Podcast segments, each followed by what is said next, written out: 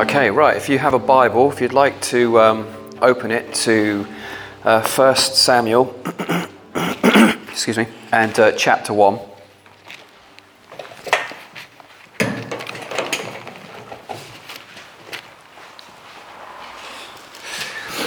And uh, today we're going to look at uh, Hannah's prayer and what it teaches us about prayer. I know, as you know, that I run the prayer school on Thursdays, and um, one of the things that I guess kind of come to my, uh, my mind a long time ago was that, you know, when you first get saved or become a Christian, they say, okay, you need to go to church, here's a Bible, and you need to pray. Um, and no one really ever tells you how to pray, do they? They don't realize that there's like about 24 different types of vocal prayer. They don't tell you about meditation type prayer or contemplative prayer and all these other deep forms of prayer or worship prayer. They just don't, you're never told these things. And uh, you might in your lifetime come across a few of these things. Um, but actually, you know, I think in these days and where we're going, where we're headed as a, as a people of God, as a church, we really need to know how to pray. And we need to be able to pray with confidence, and we need to have good theology and good understanding of prayer as well as actual practice as well. Um, so, the, st- the, story of chapter one here is this is a famous story. So, you've got this guy called Elkanah, and he's got two wives. Okay, lucky him. And uh, just kidding. So he's got two. he's got two wives. So one of them is called uh, Peninnah, and the other one is called Hannah. Now, reading between the lines, it doesn't say this, but I'm assuming that Hannah is probably the youngest of the two, and Peninnah is the, possibly the first one, and she's already had quite a few children by, by what we've got here. But Hannah has had no children at all. And uh, because of this, you can sense reading between the lines, there's a little bit of rivalry, rivalry between the two wives. You know, one is loved and one is not so loved. And uh, the one that's uh, not so loved is the one that can't have children. So Peninnah's obviously given her a hard time, saying, you know, call yourself a woman, you can't even have children. What kind of a woman are you? And also in, in, in the ancient Near East, if you couldn't bear children as a woman, it was considered, you were considered to be accursed of God. It was a stigma. So it was a shameful thing to have for a woman to not to be able to bear children.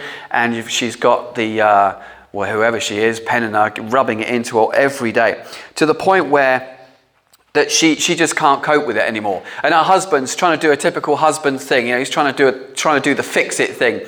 He's like saying, Hannah, aren't I worth 10 sons to you? And what a thing for a husband to say to a woman, yeah? Aren't, aren't I better than 10 sons to you? It's like, mate, you're good, but you're not that good. It's like, you know, and, and, he clearly is not getting it, and he's trying to fix her, trying to make her feel better, but actually, that's not what she wants. She wants a child. She is so grievously upset about this issue. And eventually, she comes um, before the tabernacle of the Lord, because in these days there was no temple yet. This is the Mosaic tabernacle, t- Mosaic tabernacle, which was in the place of Shiloh, and there people would come on pilgrimages, etc., to offer sacrifices. And it seemed that these guys came each year to offer sacrifices. And uh, if we move to, we're going to basically spend our time here today in verses 10 and 11 of chapter 1. And uh, this is from the ESV, and it says, She was deeply distressed and prayed to the Lord and wept bitterly. And she vowed a vow and said, O Lord of hosts, if you will indeed look on the affliction of your servant and remember me and not forget your servant, but will give to your servant a son, then I will give him to the Lord all the days of his life, and no razor shall touch his head. So, what I want to do now is I want to go through um, these things in this particular verse because there's a lot in here, and there's a lot of things that, that is in this verse that can teach us how to pray. And also to break some stereotypes of things you, you may have picked up about prayer that may be wrong. Um, so, the first thing is that she came to God deeply distressed, okay, and she wept bitterly. You know what? There is a time in our prayer lives where we just have to come to the end of ourselves and we have to come to God. And uh, it's, it's in that place where we pray the most rawest and the most, should I say, truest of prayers.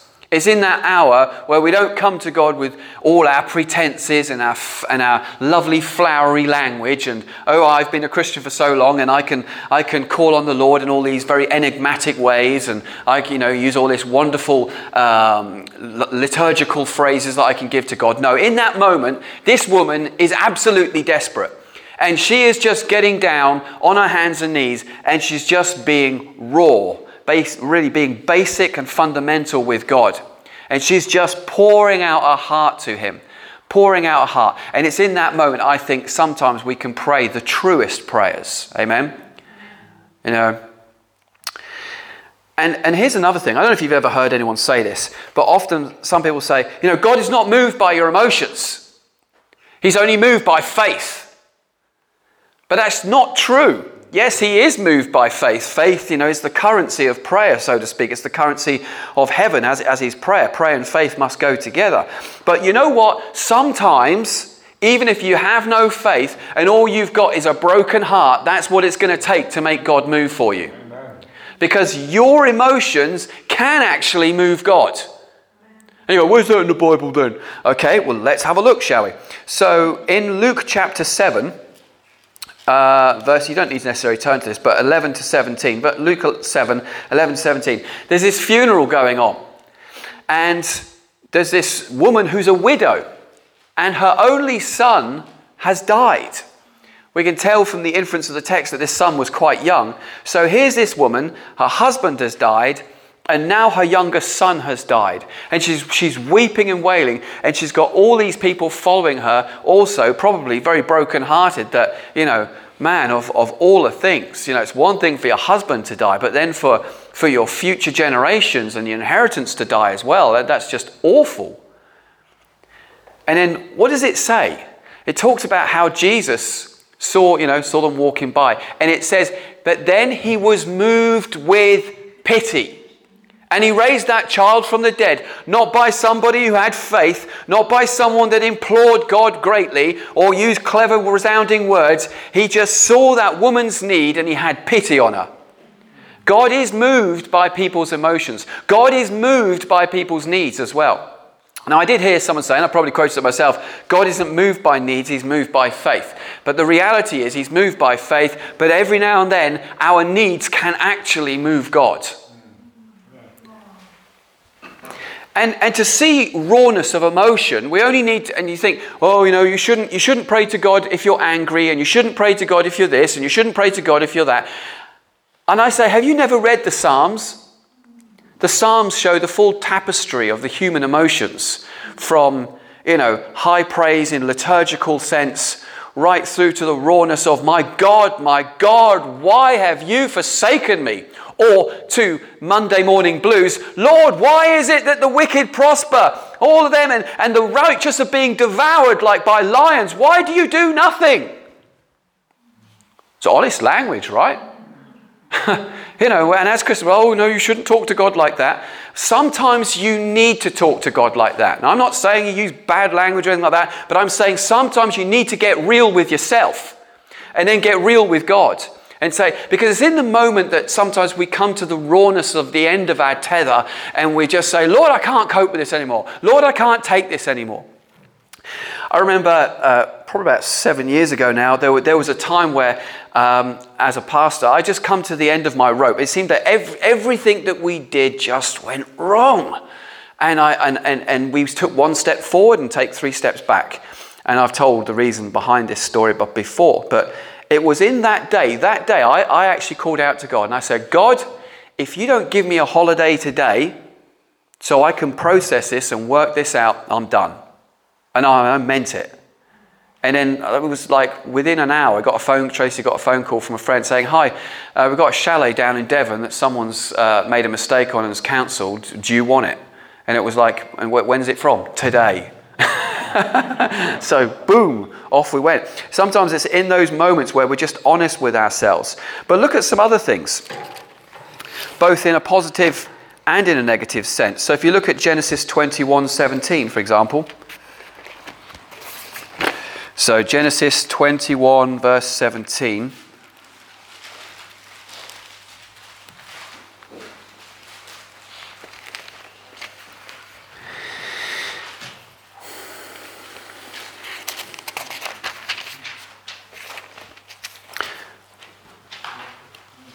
And uh, this is the story of Hagar and her son, and uh, she's running away from Sarah. And it says, "An angel, and sorry, and God heard the voice of the boy and the angel of God called to Hagar from heaven and said to her, What troubles you, Hagar? Fear not. What was the boy doing? The boy was crying because they thought that they were left in the middle of the desert to go and die. Okay? God heard the cries of that child and was moved by that child. There's other scriptures where it says how the, the sound of uh, Sodom and Gomorrah had came up to God in heaven, and that's why he came down to judge it. Well, what was the sound that went up to heaven? It was probably the sound of all the innocents that had been raped, people that had been murdered, people that had been stolen things from, all manner of things. And eventually, this cacophony of pain and suffering went up into the heavens. Then we know in Exodus, it says the same thing about Israel under the, under the brutality of Pharaoh. It said the sound of their groans and their cries went up to heaven. And then God decided that He would act. Amen? So our pain and our suffering does move God.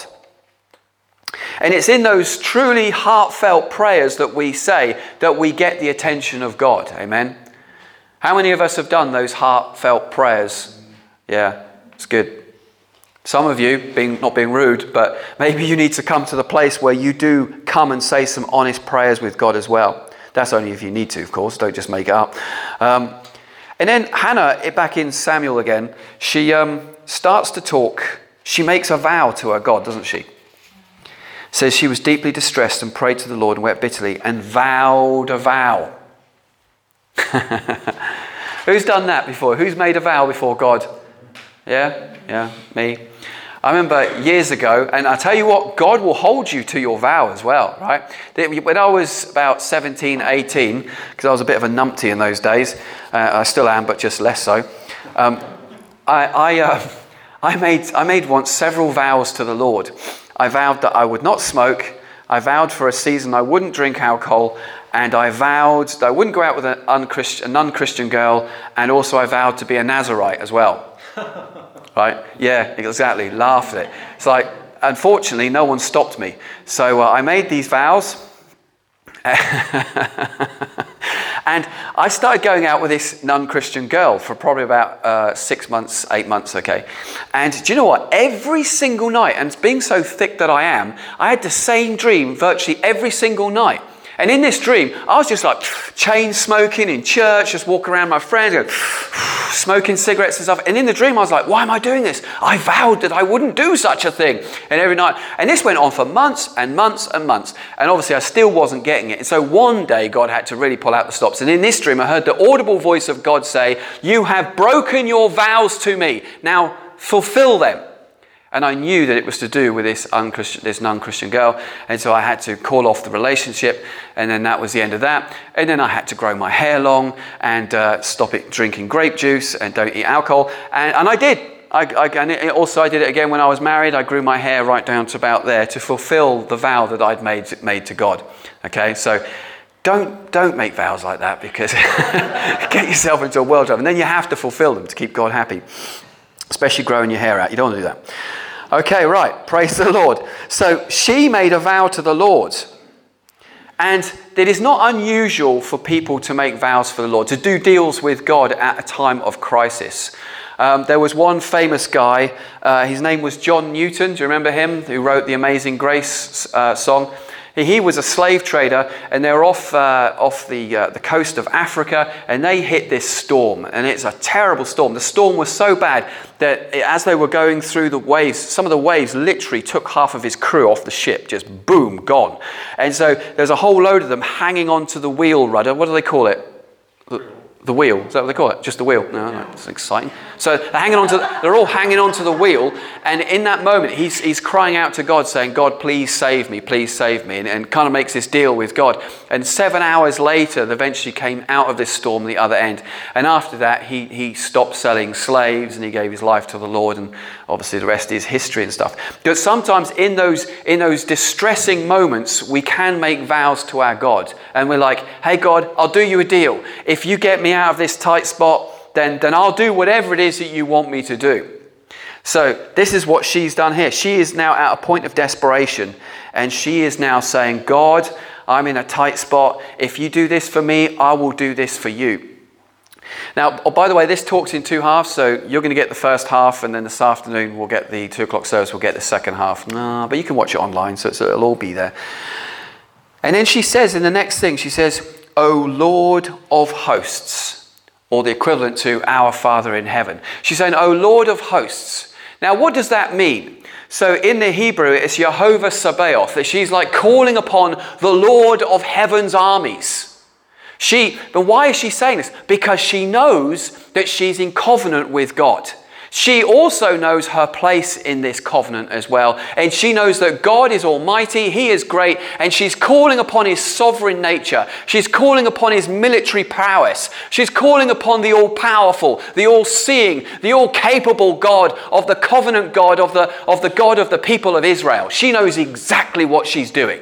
She's pulling all of those strings because not because she's being selfish, because she means what she says and she knows what she's saying and she understands it. She is a covenant partner with God. But she also understands the nature of the covenant that she's in. A little bit technical term for you is that she was Israel was in what's known as a suzerainty vassal treaty with God. Now, what is a suzerainty vassal treaty? Basically, in the in the near, ancient Near East, if you had a powerful military force, I don't know, say like Babylon, the city of Babylon, they liked um, this, ta- this like other city further down the road, and that town pretty much were useless, but they did make great leather stuff. And they made a deal with them saying, Look, if you will make all the leather for our armor and stuff, we will make a covenant with you that if you ever get into any trouble, just call on us and we'll be there for you. Okay? Clearly, Babylon is the greater power here, and it's known as a suzerainty vassal treaty. So that if that little town who makes those nice little leather thongs and sandals and stuff for, for the army get into trouble, they can call upon the armies of Babylon. And so this, this is what this girl's doing. She knows she is now in a time of need, and she knows if she calls upon the name of the Lord, he will be there to help her. Why? Because that's what He vowed to her. Because that's the blood covenant that's been made with the people of Israel and the living God. And she is pulling that lever. I am a covenant person. I am a daughter of Abraham. And I'm pulling on this lever and calling upon you, O great and mighty God, come to my aid. Be swift to my petition. Hallelujah. she knows what she's doing. And I want to encourage with you this as well is that sometimes you have to have some tenacity. Look at all the people, look at, and it's normally women that do this as well, not guys. It's nearly always women. Like the woman that, that touched Jesus' hem of his garment. You know, what, what a thing to do to touch a holy man and therefore, in, through her uncleanness, make him unclean. But as we read from Hebrews, no, his, his, his power can purge even ceremonial uncleanness. So even if he gets touched by her, it won't affect him. But, but, but she just pressed through and pushed through all of those people. She broke all the customs and all the taboos of the day to get to God so that she could receive her healing. And this woman is doing what she can to get her healing as well. She wants her wound to be opened. And I'm trying to say all this because I want to encourage you guys. There may be things in your life that you, you're wrestling with, that you're struggling with, that your heart is breaking and yearning over. And sometimes we just need to do business with God and get raw with Him and get honest with Him and just get on our knees and cry out. But cry out in faith, knowing that He is the Lord your God. And through Christ and through the stripes on Christ's back, He cut covenant with every one of you here. So you are a covenant member of Almighty God. You are a royal priesthood, a royal holy nation unto God. Amen. Time to pull some of those levers. And then, you know, she again goes on to say, Look on my affliction. She, she's telling God, God, look at me, see me. God, do you see me? God, I am asking you, look at me. And in the, in the Aaronic blessing, you know, let your face, uh, let your countenance shine upon us. It's like it's about his face. His face is looking over his people. And he's saying, Lord, let the, let the glory of your countenance fall upon me. It's like he looks and then the glory and, and his countenance is upon you and his favor is upon you. You say, Lord, look at me. See my pain. See my distress. Look at me. She is brokenhearted. She is desperate. And she's saying, God, will you look at me and see the affliction of your servant? Can you not see the bitterness of my sorrow? Can you not see how depressed I am? Can you not see that if you do not answer this prayer this day, I do not know that I can carry on? Hallelujah. What a heartfelt prayer. And it's recorded here in Scripture for us to analyze and to dissect it so that we can learn how to pray like this. Our nation is going down the pan. And anyone that thinks it isn't uh, clearly I don't know, maybe they need to go to Specsavers or something, I don't know. But clearly, our nation is in a terrible state. And it says in Ezekiel, God says, if there's no one to stand in the gap, then who is there to stay my hand from bringing judgment to a nation? And at, the, at, this moment in time, there are parts of the church that are praying, but the majority of the church doesn't have within her the pain and the yearning and the suffering to cry out and agonize for this nation. And until we do come to that place, we're not going to see God's hand stay his hand. we're not going to see God stay his hand, and we're not going to see the mercy of God fall on this land until the church intervenes and stands in the gap. It's quite a funny story, but I remember one of our leaders at our other congregation said, he said in the church, he said, okay, who wants to see revival? Put your hands up. And they all put their hands up. Yeah, I want to see revival. He said, okay, how many are coming to the Thursday night prayer for revival prayer meeting? And it was sad, but it was laughable because literally two people put their hands up. Because that's, that's the reality between what we want and what we're prepared to pay for. Ouch. We're not prepared to give up our comfort. We're not prepared to operate as priests before our gods and, and operate in the way that we've been designed to and born again to function in because we're, we don't have the heart for it.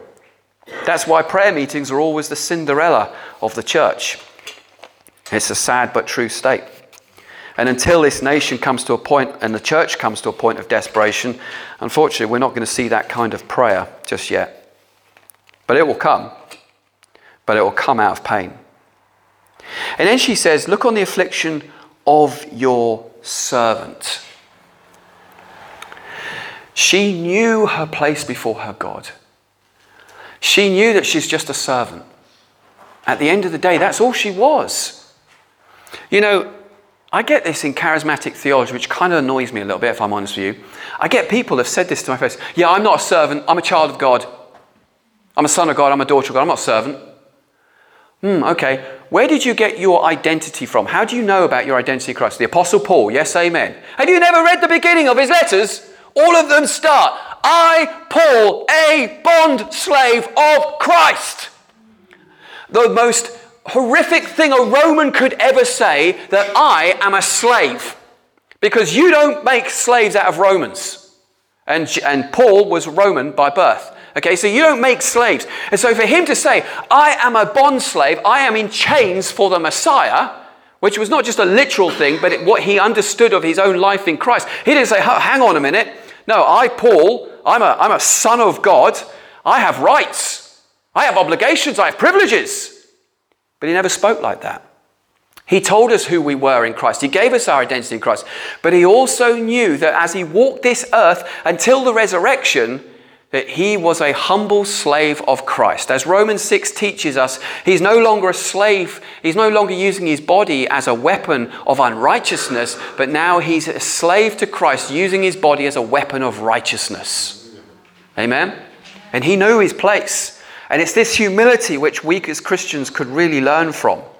Is that, that we, we are sons and daughters of the living God, but we are also still servants of Him. And as Jesus walked this earth, we are to be like Him. He was always subservient to His Father. Always what His will is be done, not what I want to be done. And so Jesus is the perfect servant king to us, and He even washed our feet that God Almighty would humble himself, take on humanity, and then wash our feet. And then he said, I only do that which the Father tells me to do. So when he washed the disciples' feet, it was as though his Father were washing his disciples' feet. Can you see that? The, the Father, uh, God of the universe, washing humans' dirty feet. Now that's servanthood. Yeah, this is not washing people's feet because it's a, it's a really cool Christian thing to do. It, this is true servanthood. This is, this, is, this is something that I can't quite get my head around. That the Almighty Father on, on the throne in heaven, the invisible God, manifests through the visible Son and washes the disciples' feet. And when Jesus came to die on the cross, it wasn't just Jesus dying on the cross, it was the will of the Father that he should die on the cross. Therefore, it's as good as the Father dying on the cross. Not saying the Father did die on the cross because it was the Son, but you need to understand that everything that Jesus did is because the Father willed it by his love and by his heart.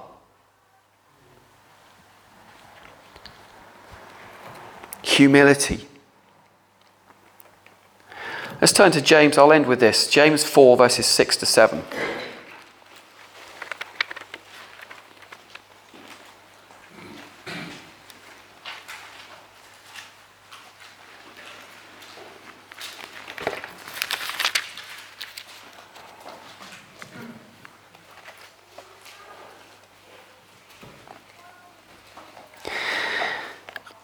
It says, but he, that's God, gives more grace. Uh, therefore, it says, God opposes the proud, but gives grace to the humble.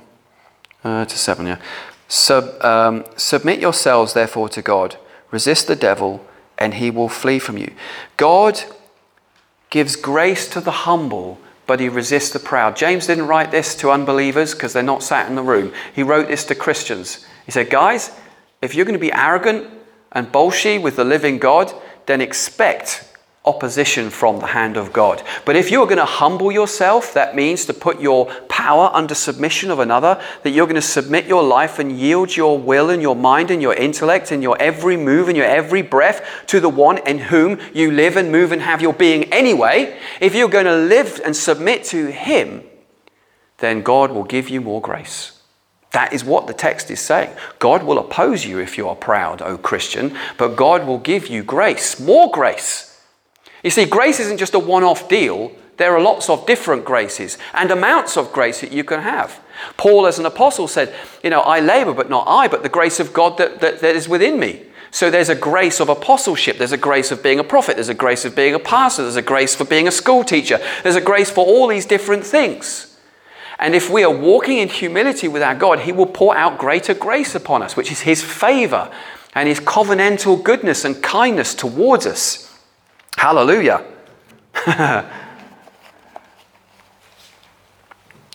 so, to round this all up nicely so that I can then do the second half later on today, I guess really from what we've looked at in this prayer so far today is that it's really just coming back to good old fashioned Christian basics again, isn't it?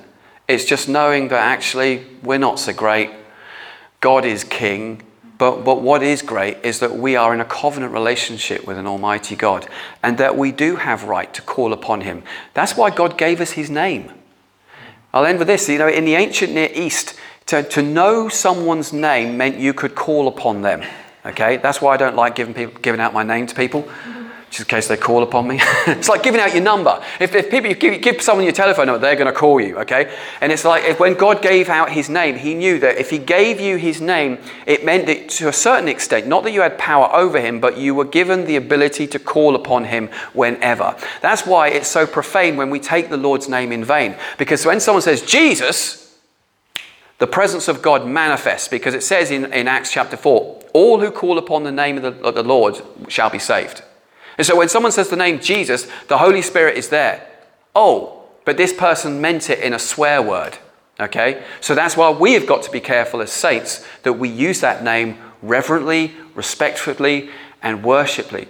Because when we call on his name, he is there to answer us, to answer our petition, to be the God that's there to save us, to be the hero that can lead out the armies, to be the Ark of the Covenant that's carried aloft out into the armies with the armies of the Lord, knowing that our God goes before us, that our God goes behind us, that our God covers us in every which way, and He surrounds us with His hosts of heaven and all His angels, that we can do all things through Christ that strengthens us by that Spirit that's at work within us. Hallelujah. Glory be to God. That through Him we are more than conquerors. Glory be to God. Amen.